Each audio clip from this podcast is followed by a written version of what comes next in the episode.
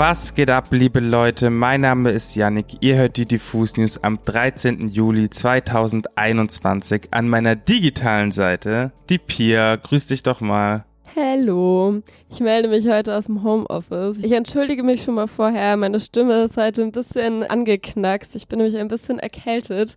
Aber ja, wir ziehen das heute trotzdem durch, ne? Shoutouts und Respekt jetzt schon mal, ähm, weil wir haben heute Morgen schon mal telefoniert und da klang deine Stimme ein bisschen härter noch. Du hast auf jeden Fall ordentlich mit Tee nachpoliert, sag ich mal. Ich übernehme heute einfach den Affenanteil beim Reden. Tut mir leid für alle Leute da draußen. wir haben heute einige Themen für euch. Und zwar sprechen wir über die Business Moves von Rin und Shirin David in der Fashion-Welt, über das Licky Lee Jubiläums-Reissue und über das neue Aslak-Signing Reda Ruena. Außerdem haben wir eine kleine Konzertempfehlung für euch, also bleibt gespannt. So, wir starten aber mal rein mit Rin, der mal wieder richtig krasse Moves macht. Wir reden jetzt aber nicht über Musik, sondern über Streetwear, weil der Bietigheimer hat ja in der Vergangenheit schon mit Carhartt, High Snobiety oder auch Nike zum Beispiel gearbeitet, wobei letztere anscheinend so richtig reingeschissen haben bei der Zusammenarbeit, dass Rin sogar dem Sticker-Giganten auf Center Court eine extra Line gewidmet hat. Ich zitiere hier nochmal, Nike wollte nicht zahlen, deshalb mache ich alles selbst. Anscheinend war Rin mit der Zusammenarbeit so unzufrieden, dass er wirklich alles selbst machen will. Und das Ergebnis davon ist Lubuff, Rins eigenes Fashion-Label, mit dem er am Sonntag seinen allerersten erfolgreichen Mini-Drop schon verbuchen konnte. Ljubav kommt aus dem Serbo-Kroatischen und bedeutet Liebe. Die bezieht sich im Fall von Rin bekanntermaßen auch auf seine Heimatregion.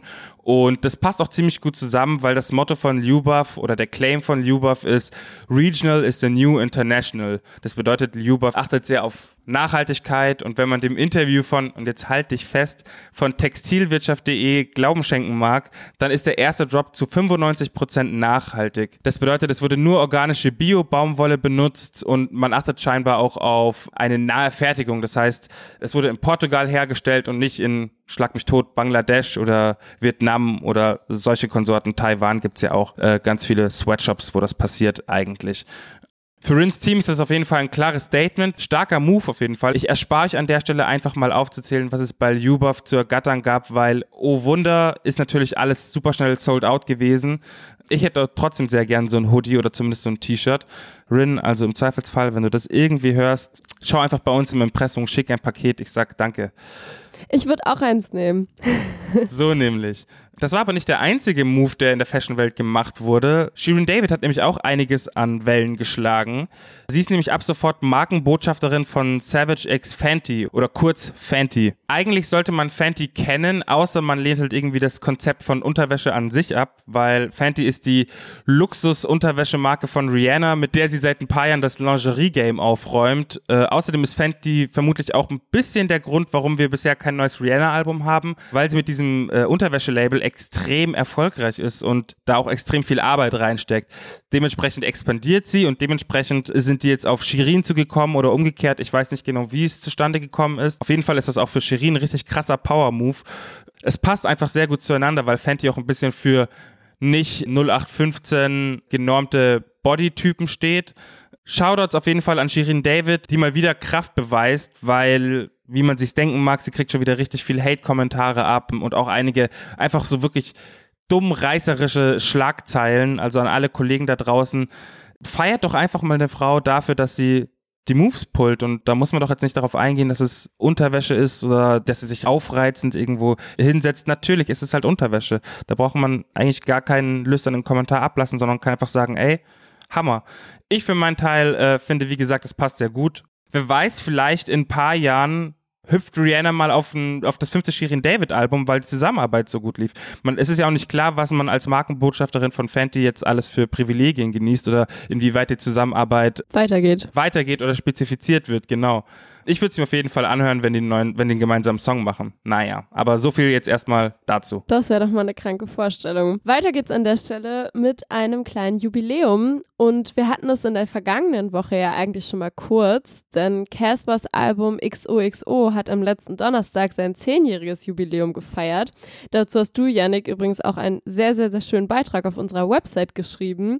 Solltet ihr euch alle nochmal durchlesen, schaut da vorbei. Mhm. Dankeschön. Weißt du, was in diesem Jahr aber auch noch zehn Jahre alt wird? Sag's mir. Und zwar Licky Lees zweites Studioalbum Wounded Rhymes.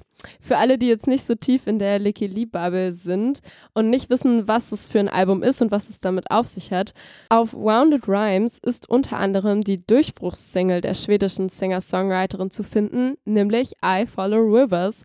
Und als ich das vorhin gelesen habe, hatte ich so totale Flashbacks, weil kannst du dich noch dran erinnern, 2011 das Lied lief einfach überall im Radio und jeder konnte das mitsingen. Also richtig, richtig krass. Wobei man sagen muss, eigentlich feierte Licky Lee ja gar nicht mit dem Originalsong den Riesenerfolg, sondern der Remix von The Magician feierte quasi diesen Riesenerfolg. Licky Lees Plattenfirma hat damals nämlich den belgischen Musiker Steven Fasano, besser bekannt als The Magician, mit der Anfertigung einer Remix-Version beauftragt.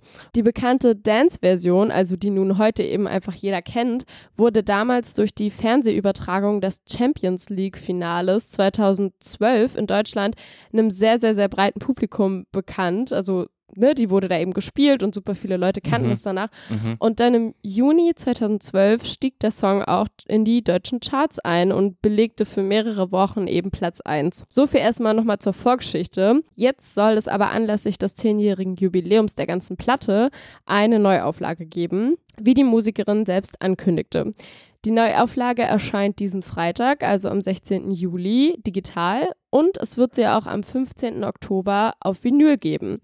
Darin enthalten sollen unter anderem Demos von Youth Known No Pain, Jerome und I Follow Rivers sowie Tyler the Creators berühmten Remix von I Follow Rivers und einen weiteren Remix der Single von The Magician geben. Auf Instagram schreibt Licky Lee jetzt auch dazu, so viele von euch haben danach gefragt. Deshalb bin ich sehr glücklich, die Wiederveröffentlichung von Wounded Rhymes auf Vinyl anzukündigen.